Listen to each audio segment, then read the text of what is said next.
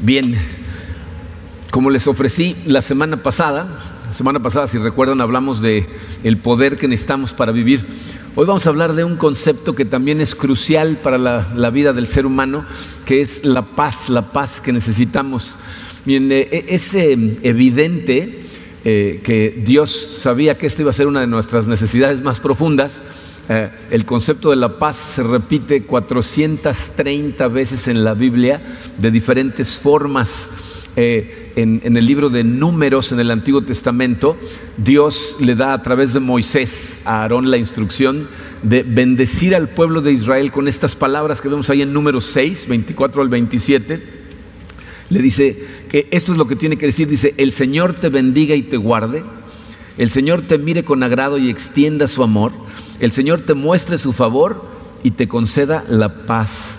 Así invocarán mi nombre sobre los israelitas para que yo los bendiga. O sea, es evidente que la paz es un concepto de vital importancia, fíjense, para la vida en general. Pero desde mi punto de vista, fíjense, la paz es reveladora de la vida cristiana. ¿De, qué estoy hablando? Eh, Isaías 32, 17 dice, el producto de la justicia será la paz. O sea, el producto de la redención, el producto de la salvación, el producto de entregarle tu corazón a Cristo, dice, será la paz. Y continúa, dice, tranquilidad y seguridad perpetuas serán su fruto. O sea, la paz es, la marca de los redimidos. Jesucristo en Juan 14 dijo, la paz les dejo, mi paz les doy. Yo no se las doy a ustedes como la da el mundo. No se angustien ni se acobarden. Y más adelante en el capítulo 16 dice, yo les he dicho estas cosas, o sea, todo lo que Jesucristo nos enseñó, dice, les he dicho estas cosas para que en mí hayan paz. En este mundo afrontarán aflicciones, pero anímense, yo he vencido al mundo. ¿No? O sea, todas las, personas que aparecen en la Biblia hablándonos de este concepto nos están mandando mensajes importantísimos. Dice, Pablo escribió 13 cartas en el Nuevo Testamento y en 12 de ellas empieza su carta dando la bendición diciendo gracia y paz. Entonces, evidentemente, la paz tiene que ser un concepto importantísimo. Dios se refiere a Él como el producto de la justicia y Jesús mismo nos dijo que Él nos dejaba su paz. Entonces, si tú en este momento estás viviendo la vida y no sientes paz, deberías de preguntarte, ¿por qué? ¿Cómo está pasando esto en mi vida? O sea, es preocupante que tantos miles de millones de cristianos en este mundo nos llamamos a nosotros seguidores de Cristo, pero no vivimos con la paz que nos fue prometida. Entonces nos debería de preocupar el, el, saber por qué o cómo puedo obtener esa paz. Eso es precisamente lo que vamos a hablar el día de hoy. Vamos a hablar de la paz que necesitamos, de cómo obtenerla y otras cosas más que ahorita les voy a explicar. Primero, vamos a ponernos en manos de Dios y vamos a analizar eh, este asunto de la paz. Eh, Señor, eh, te, damos gracias, Padre, por, por, el amor que nos mostraste en tu Hijo Jesucristo, Señor. Eso es algo totalmente incomprensible para nosotros, el intercambio que hiciste, tu vida por la nuestra. Pero te agradecemos, Padre, porque compraste vida para cada uno de nosotros y, lo que más queremos, Señor, es vivirla como tú la diseñaste para ser vivida. Y sabemos que por eso nos dejaste tu paz. Y muchos de nosotros, Señor, constantemente estamos fuera de ella, no la experimentamos. Te pido, Señor, que tengas misericordia el día de hoy de todos nosotros y nos ayudes a entender de dónde viene esa paz, Padre. ¿Cómo es que podemos tener acceso a esa paz que tú nos prometes? Queremos vivir en tu paz, Señor y hacer la paz con todos nuestros hermanos. Guíanos esta mañana, esta tarde, Señor, en, tu palabra, que sea tu Espíritu el que nos abre a cada uno al corazón. Te lo pedimos, Padre, en el poderoso nombre de tu Hijo Jesucristo. Amén. Bien, miren, em, les decía la semana pasada que una de las cosas interesantes eh, que encuentras en la palabra de Dios cuando empiezas a estudiar las, necesidades más profundas del ser humano es cómo Dios responde a nuestras necesidades con su nombre. revela diferentes nombres y cada uno de esos nombres cubre una necesidad. La semana pasada que hablamos del poder de Dios, estudiamos su nombre El Shaddai, que significa nuestro Dios todopoderoso, el que nos da su poder. El día de hoy quiero que vean otro nombre de Dios que es Yahweh Shalom, que significa el Señor es nuestra paz. Son las palabras que le dice Dios a Gedeón en jueces 6:24, cuando dice, yo soy su paz. Y miren, eh, cuando estudiamos la palabra de Dios, eh, hablamos mucho acerca del Dios Todopoderoso, el Dios de los ejércitos que pelea las batallas por nosotros. Hablamos mucho del Dios amoroso, del Dios que dio su vida por cada uno de nosotros, compró vida para nosotros en la cruz, y lo adoramos y lo alabamos y, le cantamos. Eh, con respecto a esas características, pero el día de hoy quiero hablar de el Señor nuestra paz, ¿no? E, e, ¿En dónde está el Señor nuestra paz? Porque pues, digo, si somos honestos, vamos a reconocer muchos de nosotros que consistentemente vivimos sin la paz de Dios. Entonces, el día de hoy, fíjense, quiero cubrir tres cosas, así está dividido su programa. Eh, voy a hablar acerca de cuáles son los requisitos o los pasos que tenemos que seguir para, para vivir la paz de Dios. Eh, voy a hablar de cómo se ve esa paz. O sea, ¿cómo se nota cuando una persona tiene esa paz? ¿En qué, ¿En qué, se nota en su vida? Y número tres, ¿cómo podemos mantener o sostener esa paz en nuestra vida en el día a día? Sobre todo ahorita que estamos en un mundo tan complejo, ¿cómo le hacemos para mantener su paz? Entonces vamos a empezar con el primero, número uno en su programa, dice, ¿cuáles son los requisitos para tener la paz de Dios? Bien, yo no sé si consciente o subconscientemente, por inspiración simplemente, eh, cuando David escribió el Salmo 37, que es en lo que me voy a basar para este primer punto, eh, realmente eh, estaba identificando los requisitos para la vida cristiana en la paz de Dios. Y van a ver cómo cada uno de los primeros versículos de ese salmo nos van a revelar cosas muy interesantes. El versículo 1 nos va a hablar del primer requerimiento. Dice, no te inquietes a causa de los impíos, ni envidies a los que cometen injusticias. Yo no sé si les pasa a ustedes cuando leen versículos como ese, pero yo trato de analizar lo que está haciendo y me pregunto, ¿por qué diría una cosa así? O sea, no envidies a los que cometen injusticias. ¿Cuántos de nosotros nos da envidia el no poder cometer injusticias? O sea, que veas a alguien haciendo el mal y dices, ah, yo quisiera hacer el mal también, qué envidia. No pasa, ¿no? O sea, eso no es lo que sucede. Entonces la pregunta es, ¿qué es lo que nos da envidia de los malvados que cometen injusticias? Les voy a decir lo que nos da envidia. Nos da envidia que se portan mal y les va bien, ¿no? O sea, que los ves que están haciendo injusticias, están haciendo fraudes, están haciendo un montón de cosas y tienen dinero y se compran cosas bonitas y casas bonitas y coches bonitos y ropa bonita y viajan por el mundo y los ves y parece que se están dando la gran vida y dices, qué envidia. Eso sí nos da envidia, ¿no?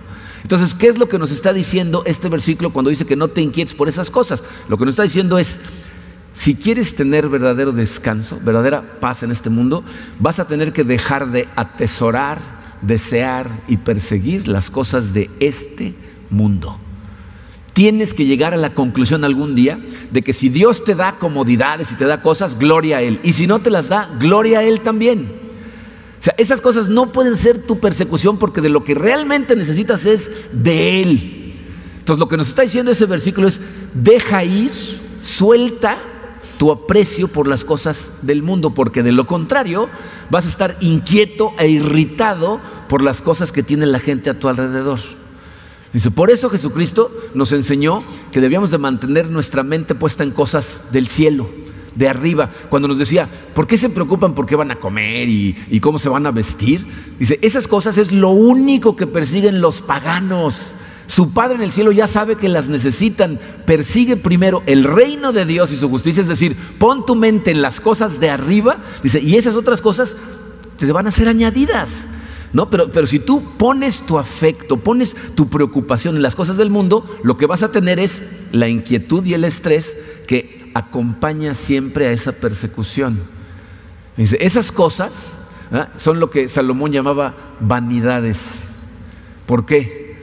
Porque son una pérdida de tiempo. Fíjense cómo continúa el versículo 2, dice, porque pronto se marchitan, se marchitan como la hierba, pronto se secan como el verdor del pasto. O sea, todas las cosas de este mundo y la gente que se la vive persiguiéndolas, dice, se van a marchitar, eh, van a desaparecer, se van a evaporar. ¿Por qué? Porque son temporales. Miren, em, eh, cada vez que por alguna razón me ha tocado ir a, un deshuesadero de autos, cuando andamos buscando alguna parte para el coche, o, también cuando veo coches que en su momento fueron así de gran lujo, pero que ya tienen 20 años de que alguien los está manejando y se están destartalando en el camino, cada vez que veo esas cosas, pienso, esto un día fue la envidia de alguien, un día fue el orgullo de alguien, ¿no? O sea, ves esos coches ya todos viejos y cuando salió de la agencia todo el mundo dijo, wow, ¿no? Pero tienes que pensar esto, todos los coches terminan en el deshuesadero, ¿no? Entonces, eso es lo que nos está tratando de decir aquí. Todas las cosas del mundo van a terminar en el deshuesadero del universo, ¿no? Entonces, el primer paso a la verdadera paz que viene de Dios, dice la letra A, deja de aferrarte a las cosas del mundo. Deja de poner tu corazón en las cosas del mundo. Y miren, no quiero confundirnos con, ninguno de los temas que vamos a ver el día de hoy. Eh, lo que no está diciendo es que para tener paz necesitas no tener nada. ¿No? Necesitas hacer un voto de pobreza, dejar todas las cosas y vivir a la intemperie aquí afuera en el terreno de la iglesia. Eso no es lo que está diciendo. Si tú lees la Biblia y estudias el Antiguo Testamento, vas a ver cómo muchos de los grandes hombres de fe fueron bendecidos increíblemente con riquezas materiales que utilizaban para la gloria de Dios. Pero eran bendecidos con, cosas materiales. Entonces, lo que nos está diciendo es esto, fíjate. Mantén el agarre de tu mano en las cosas del mundo de forma tan suave, que estén de forma tan ligera en tu mano, que si Dios te las quita, ni cuenta te des si no las extrañes. O sea, si Dios te da, qué bendición, qué maravilla, pero no te aferres, que no empiece a convertirte tu identidad en esas cosas, porque si Dios te las quita, o si las deseas y nunca las alcanzas, todo el tiempo vas a estar angustiado. O sea, yo tenía una amiga que decía, eh, no agarres las cosas del mundo muy duro, porque cuando Dios te las quiera quitar, te va a tener que romper los dedos, ¿no? Yo te digo, al revés, tenla tan suelta que ni los extrañes, que ni te des cuenta que te los quitaron deberíamos estar, miren, eh, llenos de gozo en saber lo que Cristo hizo por nosotros, en saber lo que tenemos asegurado para, para, la otra vida. Eso nos debe llenar de gozo a tal grado que las cosas de este mundo no nos estén distrayendo. Porque esas cosas que la gente del mundo le parecen tan importantes para ti, para mí, no deberían de tener importancia real. O sea, no debes de poner tu afecto en estas cosas. Porque esa es la causa de muchísima inquietud e irritación. Cuando tienes tu afecto en estas cosas del mundo, deberías tener tu afecto puesto totalmente en Cristo, porque de Él sí no podemos prescindir. Eso sí no lo podemos perder. Entonces, deja ir tu aprecio por las cosas del mundo. El segundo lo vemos en el versículo 3, el principio, dice, confía en el Señor. ¿No? O sea, nos está diciendo, no te inquietes por las cosas del mundo y confía en el Señor. Miren, esta es una pregunta que en algún momento vas a tener que hacerte viéndote al espejo. ¿De verdad crees en las promesas de Dios? O sea, cuando Dios te dice, con amor eterno te he amado, desde antes de que existieras yo ya te amaba, ¿crees? ¿Lo crees verdaderamente? Cuando te dice, mandé a mi hijo unigénito para morir por ti, para comprar tu vida, para adoptarte, y hoy eres miembro de mi familia, eres mi hijo, ¿lo crees? Cuando te dice de su amor, de su gracia, yo creo en el amor de Dios, creo en su misericordia, y la pregunta es, ¿lo crees tú? ¿Verdaderamente tienes la convicción? Entonces lo que nos está diciendo aquí David es, entonces confía en eso. Confía en sus promesas, confía en el hecho de que ya pagó por tus pecados Jesucristo, que ya te impartió su justicia. Fíjate, si confías en su resurrección, significa que sabes que porque Él vive, tú también vas a vivir eternamente. ¿Confías en esas cosas? Todas las cosas que Jesucristo hizo frente a sus discípulos y que Dios se aseguró de que estuvieran en la palabra escritas, las puso ahí para que tú y yo pudiéramos creer y confiar. Y yo sé que estas cosas nos cuestan más trabajo cuando las cosas se ponen más complicadas. Pero es precisamente, fíjense, cuando, cuando es más oscura la noche, cuando se perfecciona nuestra fe en la confianza que ponemos en Dios. Entonces, lo que nos está diciendo David, la letra B en su programa es, si quieres paz, necesitas descansar totalmente en sus promesas. Miren, estas cosas, eh, la verdad es que son conceptos que hasta que no los experimentas de forma personal, no te das cuenta cómo funcionan. Yo les puedo decir por experiencia propia que es una sensación extraña y maravillosa cuando de repente, eh, eh, eh, a lo mejor a medianoche o en algún momento del día que estás pensando en todas tus preocupaciones, lo, que yo hago es, primero trato de aquietar mi cuerpo. Y utilizo una técnica que leí una vez en un libro de meditación cristiana, en que decía, normalmente nuestra vida es una tormenta, ¿no? O sea, cuando, cuando, estás preocupado. Entonces imagínate que estás en un mar, que está en una tormenta, y empieza a ver cómo esa tormenta se, se empieza a calmar y se empieza a calmar hasta que el mar está totalmente como un espejo.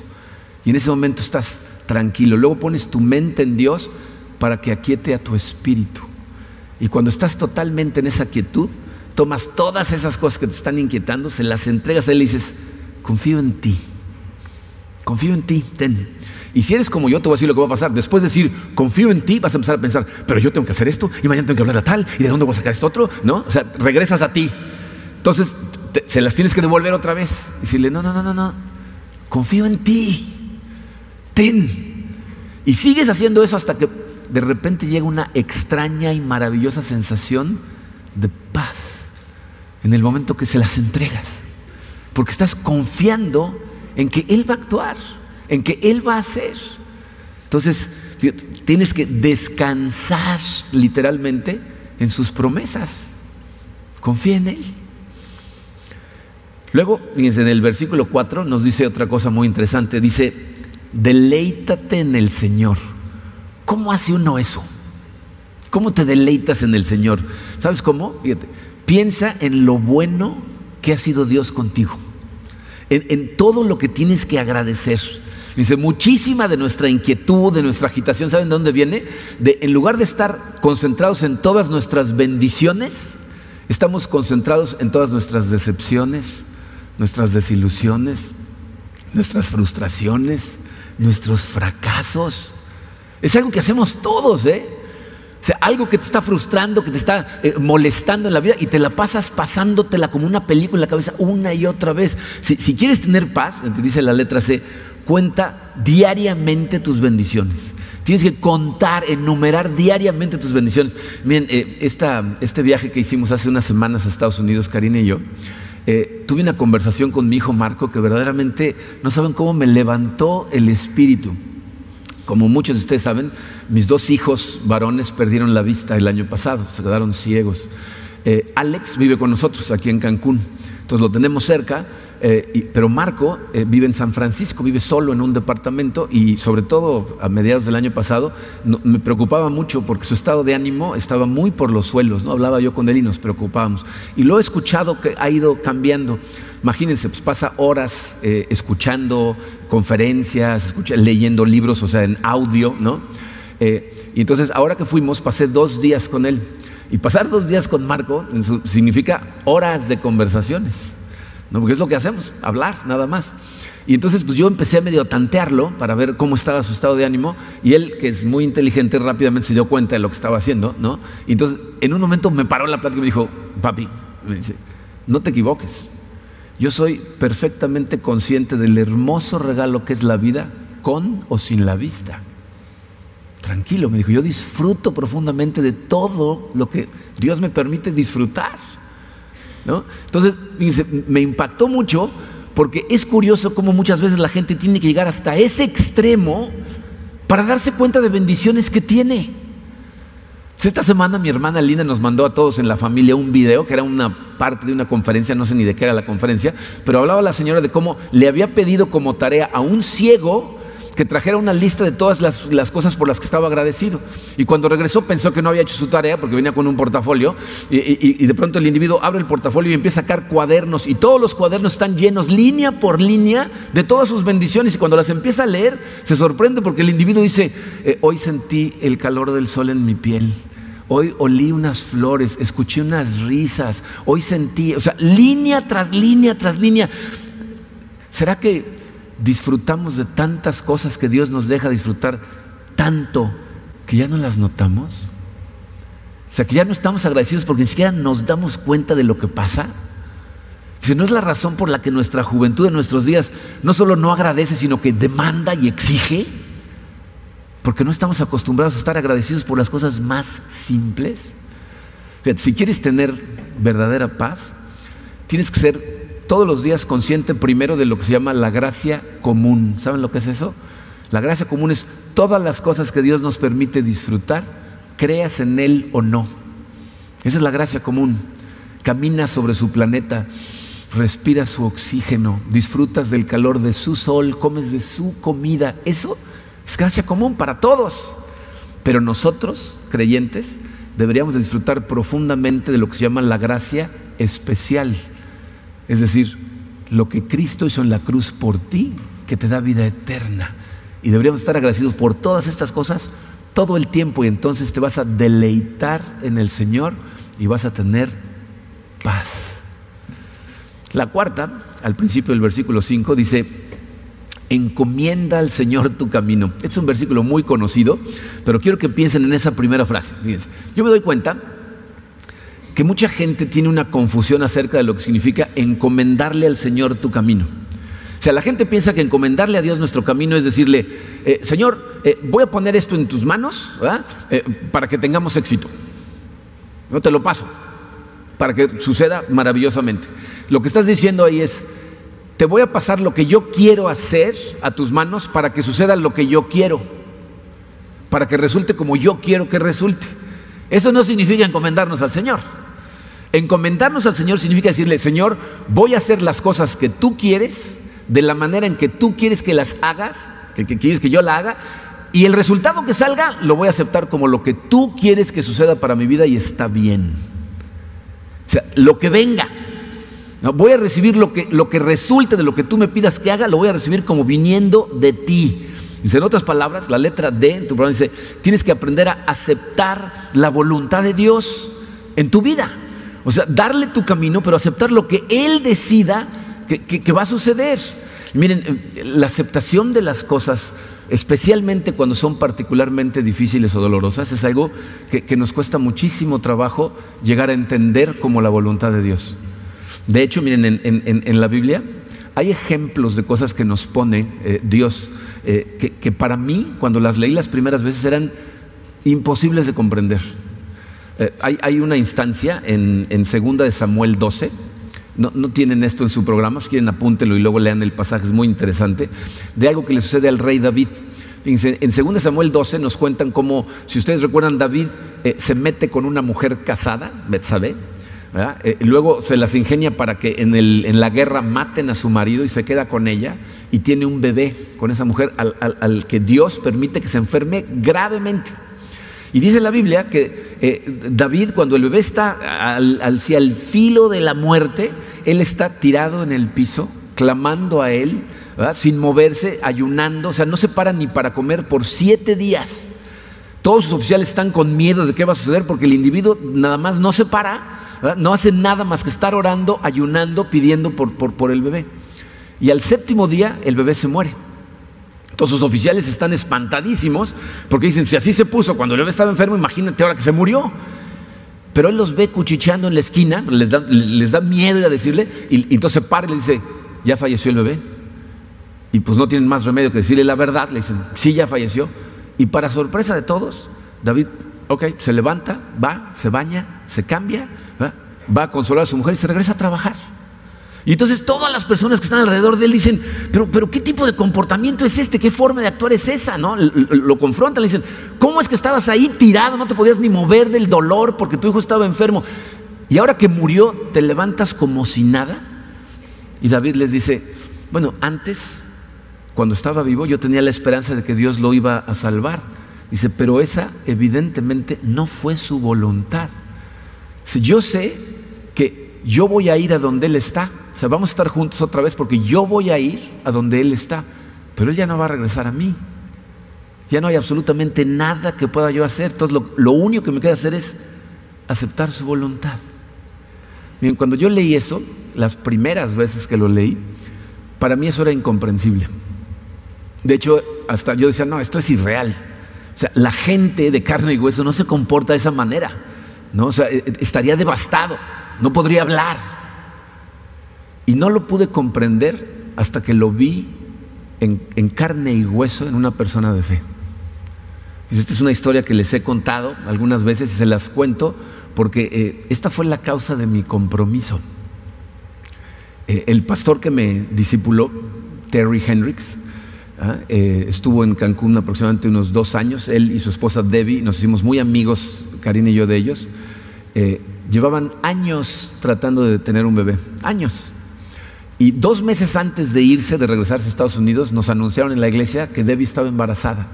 Bueno, fue un regocijo en la iglesia y les voy a decir como yo lo interpretaba. Yo dije, este es, este es su premio, porque ha sido un hombre fiel, estuvo sacrificándose para estar aquí, fue un sacrificio para ellos y Dios lo está premiando por fin con un bebé después de muchos años, como en la Biblia lo ves, ¿no? Se regresaron a Estados Unidos, nació la niña, Madison, una bebé preciosa, y a los pocos meses empezaron a notar que algo estaba mal y la diagnosticaron con leucemia. Y entonces empezó una batalla para tratar de salvar a la niña Ah, era una leucemia muy agresiva aparte, y estuvieron durante un año eh, con médicos en hospitales, toda la, iglesia en donde estaba él allá y nuestra iglesia orando, y después de un año la bebé falleció. Y para mí eso era incomprensible.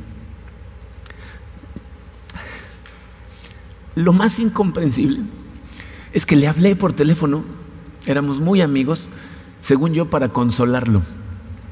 Y empezamos a hablar y yo ya no podía hablar del llanto. Y él me consolaba a mí. Él entero. Me dice, Marco, tienes que tener fe. Tienes que creer en lo que creemos. Dios tiene un plan. En este momento, si me preguntas, te voy a decir, no sé cuál es el plan de Dios y no lo entiendo, pero creo que tiene un plan. Cuando, cuando yo lo oí hablar así, dije, yo quiero esa fe. Yo quiero esa fortaleza el día que enfrente algo así. Eso es lo que yo quiero. Y entonces entendí lo que significa un hombre de fe que acepta la voluntad de Dios. Dijo, esto es lo que Dios decidió y tienes que creer. Necesitamos creer. ¿Cómo vamos a tener paz de otra manera? Si, es porque las cosas van bien, es una cuestión de tiempo, ¿están de acuerdo? Tienes que creer. Miren, eh, ¿saben qué es súper interesante? Eh, Pablo, eh, el, autor de tantas cartas del Nuevo Testamento, escribió varias de ellas desde la prisión. Lean, por ejemplo, el inicio de, la carta eh, eh, a Filemón. ¿Saben cómo empieza definiéndose a sí mismo? Dice, Pablo, prisionero de Cristo. ¿Se han puesto a pensar en eso? O sea, Pablo nunca dice en sus cartas, Pablo, prisionero de Roma por culpa de los mugrosos judíos, ¿no? O sea, ellos fueron los que causaron que lo arrestaran. Roma lo tenía arrestado, pero él decía, Pablo, prisionero de Cristo. ¿Por qué de Cristo? Lo que estaba diciendo es, porque mi Señor quiere que esté preso, porque si no quisiera, no estaría preso. Él quiere que esté preso y por lo tanto soy prisionero de Cristo. Estoy aquí porque Dios quiere que haga un trabajo aquí. Entonces, si de verdad quieres vivir con la paz que sobrepasa todo entendimiento, encomiéndale al Señor tu camino y acepta su voluntad. Porque entonces vas a tener verdadera paz. Fíjense, tenemos que aprender a orar como Jesucristo oraba. Señor, a mí me gustaría que pasara esto, pero que se haga tu voluntad. Siento en este momento la necesidad de orar porque tú hagas este milagro, pero si no es tu plan, no contestes mi oración. Haz lo que tú quieras. Entonces vamos a tener paz. Es el quinto y último requisito que vamos a ver hoy. Está en el versículo 8. Dice David, refrena tu enojo, abandona la ira. Miren, eh, no hay una sola persona en este mundo que pueda tener la paz de Dios y al mismo tiempo tener sentimientos de enojo contra alguien. Eso es imposible. Porque la paz de Dios no es nada más paz con Dios. La paz con Dios lo que produce es paz con toda la gente a tu alrededor. Y si estás enojado con la gente a tu alrededor, no es posible que tengas paz. Y les voy a decir qué es lo que hacemos. Nos engañamos a nosotros mismos muchas veces porque la gente piensa que estar enojado es nada más cuando explotas. Cuando alguien hace algo, entonces tú te enojas, te irritas y te haces un berrinche, una rabieta y todo el mundo se entera. Eso no es nada más estar enojado. obviamente eso es estar enojado, pero el enojo toma diferentes formas. Si tú, por ejemplo, tienes sentimientos heridos en tu corazón con una persona, aunque no se lo digas, estás enojado. Si tú eh, te, niegas a tratar de reconciliarte con una persona, estás enojado. Si hay un malentendido que lleva malentendido mucho tiempo y continúa mucho tiempo, estás enojado. Si en lugar de aclararlo, si, en lugar de ir a tratar de arreglar las cosas, eh, sigues con el malentendido, fíjate, ¿sabes por qué pasa eso? ¿Cómo es que un malentendido puede durar por mucho tiempo? Porque lo alimentas de ira. Lo estás alimentando en tu mente, y, porque me hizo esto, y, me lo voy a, pedir una disculpa, vamos a hablar. No, o sea, tú mismo lo estás alimentando. Si te rehusas a hablar con una persona, interactuar con alguien, si tienes envidias, si tienes celos, si tienes, fíjate, autocompasión, la gente que piensa todo el tiempo, es que todos están contra mí, todo mundo me hace estas cosas, estás enojado. Y mientras estés enojado, no vas a tener paz. ¿Quieres tener paz? Letra E, necesitas aprender a perdonar. Necesitas aprender a dejar ir. Y esto no es algo que haces por ellos, es algo que haces porque Dios dice que lo tenemos que hacer y aparte es fuente de paz. Cuando perdonas a la gente, cuando dejas ir, fíjate, ese dolor que sientes es el dolor que te estás causando tú solo al no perdonar. ¿Cómo vas a tener paz? Necesitas perdonar. La única manera, refrenar el enojo, abandonar la ira. Entonces, si hacemos esas cosas, vamos a tener paz. Y te voy a decir, cómo se ve en la vida de la gente, que es una maravilla. El número dos dice, ¿cuáles son las señales en alguien que tiene paz? Esto, fíjense, es evidente que es el producto de alguien que hace todas estas cosas. Te voy a decir cómo se ve. Letra A, son personas que tienen fuertes convicciones. Son gentes que no se mueven en su fe, en sus creencias. Pablo decía, yo sé en quién he creído. Tengo toda mi confianza en Jesucristo. Él no me va a defraudar. Estoy convencido. El apóstol Juan decía, estoy convencido que hemos pasado de la muerte a la vida, porque yo estoy convencido, lo vi y estoy convencido. Y para eso lo escribió, para que tú veas lo que él vio y estés convencido. Una firme creencia en Cristo y en el trabajo que hizo en la cruz por nosotros es esencial para la paz. ¿Por qué? Porque una persona que es como una veleta, o sea que es débil en sus creencias, cada día cree algo diferente, no, dependiendo de la gente con la que está, se comporta de una manera o de otra. Tiene un conflicto interno en su cabeza entre las cosas que cree o que quiere creer, pero que no cree y luego cree otra cosa. ¿Cuál paz? La paz proviene de estar verdaderamente anclados en Cristo. Cuando tú estás anclado en Cristo, o sea, cuando no hay ni siquiera la menor duda de quién es tu Salvador, eso se nota, se ve, tu manera de hablar, ¿no? Lo dices con seguridad. Eh, me estaba contando eh, mi hermana Gabriela que fue una reunión de amigas del, club de tenis al que íbamos cuando éramos adolescentes y que había varias, ¿no? Y de repente una dice, eh, estaban hablando de otra cosa, ¿no? había varias conversaciones y una dice, ¿cuál fue la familia esa a la que agarraron los cristianos? y, Gabriela dijo, yo, nosotros, mi familia. Porque, y la otra casi se mete abajo de la mesa, pero dijo, y, dice que dos o tres acercaron y decirle, ay, a ver, cuéntanos, ¿qué pasó? ¿Cómo Cuenta, o sea, con seguridad, yo. Si en ese momento me metes abajo de la mesa, ¿cuál paz? Convicciones firmes. Miren, con, con toda la incertidumbre que hay en nuestra época, ¿sabes qué necesitamos? Islas de certeza, ancla. Y la única verdadera, la que no se mueve, es Cristo convicciones. Otra cosa es contentamiento. La letra B, la gente que tiene paz en su corazón es gente que está contenta con las circunstancias que tiene, las que sean. Eh, eh, la semana pasada hablamos de Filipenses 4:13, no todo lo puedo en Cristo que me fortalece. Lean lo que dice Pablo antes. Dice, he aprendido a contentarme cualquiera que sea la circunstancia, estar contento ¿No? él, estaba contento, no importa qué pasara. Lean, lean el libro de Hechos de los Apóstoles. Por eso con Pablo no podían sus enemigos. Te vamos a arrestar. Perfecto, voy a convertir a todos los prisioneros y a los guardias también. Te vamos a soltar. Muy bien, voy a vivir para Cristo. Te vamos a matar. Morir es Cristo. ¿Qué, le haces? No, lo que venga. ¿no? O sea, sí, tengo mis convicciones claras y estoy contento con lo que sea. Ahora, ¿qué estoy diciendo? Que los cristianos, porque estamos contentos con lo que sea, nunca intentamos tener un mejor estándar de vida? Para nada. ¿No? Somos descuidados con los recursos que Dios nos da, arriesgamos la vida sin sentido en lo más mínimo. Disfrutamos de cada cosa que Dios nos da. Y si Dios nos lo permite, pues hacemos más. Pero te voy a decir lo que no hacemos. No estamos todo el tiempo añorando llegar al siguiente nivel de comodidad. Ese es el problema. ¿no? qué, bueno que estés tratando de darle un buen nivel de vida a tu familia. ¿no? Está bien. Pero si todo el tiempo te la pasas poniendo tu mente en el siguiente nivel y en el siguiente nivel y en el siguiente nivel, ya se convirtió en tu Dios. Y nada te va a satisfacer, ¿eh? Siempre va a haber alguien con más dinero que tú, con mejores cosas que tú, con puestos más altos que el tuyo. La ambición por las cosas del mundo destruye la paz. La ambición por las cosas del mundo destruye totalmente la paz. Salmo 16.5 eh, dice el salmista, tú Señor eres mi porción y mi copa, eres tú quien ha afirmado mi suerte. ¿Saben lo que significa eso? Mi porción es como definían la parte que le tocaba a una persona de su herencia. Entonces ahí él está diciendo, mi, mi parte, mi herencia, eres tú. Y dice, tú eres el que ha determinado cómo me va a ir. Dice, tú has afirmado mi suerte. tú eres mi herencia y lo que me toque viene de ti. Venga.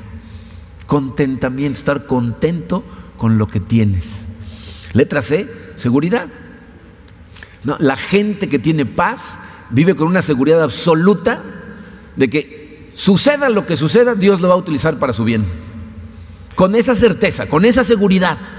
Tengo la absoluta certeza de que Dios lo que haga, aunque no me guste, va a ser para mi bien. ¿Eh? ¿Se acuerdan de Sadrach, Mesach y Abednego? ¿Se acuerdan de esos tres? Tres judíos que estaban en Babilonia, que los amenazan con echarlos a un horno en llamas ¿eh? si, no adoran a la estatua del rey. ¿Se acuerdan la respuesta? El rey le dice, ¿tú crees que tu Dios te va a salvar? Y lo que le contestan es, yo creo que mi Dios me puede salvar. Pero aunque no me salve, yo no me voy a retratar, nada más lo voy a adorar a Él. Esa es la seguridad con la que nosotros vivimos cuando realmente tenemos la paz que viene de Dios. Ahora, si tú eres una persona convencida, contenta y segura que tiene paz, ¿cómo mantienes eso en este mundo tan complicado? Estas también deberían ser evidentes, pero vamos a verlas rápido. Es el número tres. Dice, ¿cómo podemos sostener esa paz? Fíjate, para sostener la paz tienes que descansar totalmente en tres cosas. Letra A dice, descansando en la cruz de Cristo. Tienes que descansar en su cruz. Tienes que descansar en el hecho de que Jesucristo ya hizo todo lo que tenía que hacer para que tú estés bien. Todo. Dice, gracias a la cruz de Cristo tu pasado está perdonado, tu presente fortalecido y tu futuro asegurado. Todo. Entonces, si tú descansas en que Jesús ya lo hizo, que tú no tienes que hacer nada más, no hay, no hay Jesús más nada. Jesús. Vivimos para su gloria y Él nos va transformando y vivimos de forma diferente, pero no para ganarnos nada. Ya tienes la vida eterna. Entonces, descansa en Jesús. Letra B, descansando en los atributos incambiables de Dios. Miren, de, las cosas que yo que más inquietud nos causan a los seres humanos es que todo a nuestro alrededor cambia, ¿no? O sea, no hay situación que, permanezca, ¿no? Eh, llegas a un, lugar a trabajar y la situación está bien padre y te gusta la empresa y empieza a cambiar. Y llega gente nueva y cambian de jefe y cambian de dueño, ¿no? En tu casa, a lo mejor llega un momento y dices, ¡ay, todo está bien, nadie se mueva! ¿no? todos tranquilos todos, ¿no? Y al rato empieza a haber cambios, los niños crecen, maduran, toman un camino o el otro, ¿no? Nos casamos con nuestra pareja enamorados y cambia, ¿no? todos vamos cambiando, si somos inteligentes cambiamos juntos, si no somos inteligentes cambiamos separados, pero todo cambia. Entonces, ¿cuál es la única forma de verdaderamente mantener tu paz? Estar anclado a algo que no cambia. Dios no cambia, su amor no cambia, su gracia no cambia, su paz no cambia. Descansa en Él, descansa en Dios. Y por último, descansando en la palabra de Dios. Miren, para mí de veras ese eh, un, un, acertijo el tratar de entender por qué gente que sabe estas cosas no está conectado con su Biblia todo el tiempo. La Biblia es, la fuente de consuelo, es nuestra dirección. en la Biblia puedes encontrar una fortaleza y una paz que ningún otro lado vas a encontrar, porque son los que te dirigen al carácter de Dios y a la cruz de Cristo. La Biblia. Creo que, miren, la razón por la que nos falta tanta paz nos la pinta una imagen que describe el libro de Génesis. En, Génesis eh, capítulo 8 eh, vemos a, Noé en el arca cuando termina el diluvio. Entonces dice que termina el diluvio y pasan más de 150 días en el arca y entonces las aguas como que se empieza a notar que bajan y, lo que hace no es soltar una paloma para que vaya a buscar a ver si, si, ya bajaron las aguas. Y dice la Biblia que la paloma vuela, vuela, vuela y vuela y vuela. Dice, pero no encontró un lugar en donde reposarse. Y entonces se regresa y Noé saca la mano y se posa en su mano a descansar. Creo que muchos de nosotros, eh, nuestro problema es el de la paloma. Estamos volando y volando alrededor del mundo tratando de encontrar algo en el mundo en donde reposarnos, en donde descansar, en donde encontrar paz. Y no importa en qué te reposes, qué creas que sea tu fuente de seguridad, es una cuestión de tiempo en que te das cuenta que no funciona. El único lugar a donde puedes verdaderamente reposar es en la mano de Dios y lo que tienes que hacer es regresa a Él. Porque los que nos alejamos somos nosotros. Los que volamos hacia el mundo buscando un lugar donde reposar somos tú y yo. Y lo que la Biblia nos dice es, regresa a su mano, reposa en Él. Y entonces vas a tener paz. Hay una oración que escribió Reinhold Neighbor, se llama la oración de la serenidad. Estoy seguro que muchos de ustedes eh, la conocen la utilizan en todos los programas de recuperación. Lo, interesante de esta oración es que la mayor parte de la gente nada más conoce las tres primeras frases. Pero es una oración muy completa que de hecho, ahorita que se las voy a leer para iniciar nuestra oración, se van a dar cuenta cómo cubre todo lo que acabamos de estudiar. Fíjense, escúchenla. Dice así, dice, Dios, concédeme la serenidad para aceptar las cosas que no puedo cambiar el valor para cambiar las cosas que puedo cambiar y la sabiduría para conocer la diferencia, viviendo un día a la vez, disfrutando un momento a la vez, aceptando las adversidades como un camino hacia la paz, viviendo, como lo hizo Jesús, en este mundo pecador tal y como es y no como me gustaría que fuera, creyendo que tú harás que todas las cosas estén bien si yo me entrego a tu voluntad, de modo que pueda ser razonablemente feliz en esta vida e increíblemente feliz contigo en la siguiente. Vamos a orar. Padre, em, sé Señor que habemos muchas personas en esta sala que necesitamos urgentemente de tu paz, de la paz que tu Hijo Jesucristo nos dejó, no como la que nos ofrece el mundo sino la que proviene de un Dios incambiable, lleno de amor, lleno de poder, que pone a la disposición de sus hijos. Te pido, Señor, que nos abras los ojos, que nos dejes ver las cosas que son verdaderamente importantes, porque estamos tan eh, distraídos, tan deslumbrados por estas cosas del mundo en la que nos tratan de convencernos que podemos encontrar nuestra paz y nuestra seguridad que se nos olvida que esa paz y seguridad ya la tenemos. Simplemente no la utilizamos. Ayúdanos a acudir a ti, Señor. No permitas que estas palabras que escuchamos el día de hoy, que provienen de tu palabra, se nos olviden. Protege nuestros corazones, no permitas que el enemigo venga y se robe la palabra, Señor. Sé que vamos a salir de estas puertas y el día a día, el estrés, eh, van, a empezar a atacarnos, Señor. Van a empezar a hacer erosión en nuestro corazón. En esos momentos, Señor, cuando más estresados nos sintamos, cuando más miedo tengamos, cuando menos descansados nos sintamos, te pido, Señor, que tu Santo Espíritu llene nuestro corazón y nos recuerde que tú eres nuestra ancla, que tú eres nuestra paz, que tú eres nuestra fortaleza y que todo lo que tenemos que hacer es descansar en tu mano. Gracias por tu amor, Señor. Gracias por tus promesas. Queremos caer totalmente en ellas de este momento en adelante. Te pedimos todas estas cosas y te damos gracias por todas estas cosas que nos enseñaste. En el poderoso nombre de tu Hijo Jesucristo. Amén.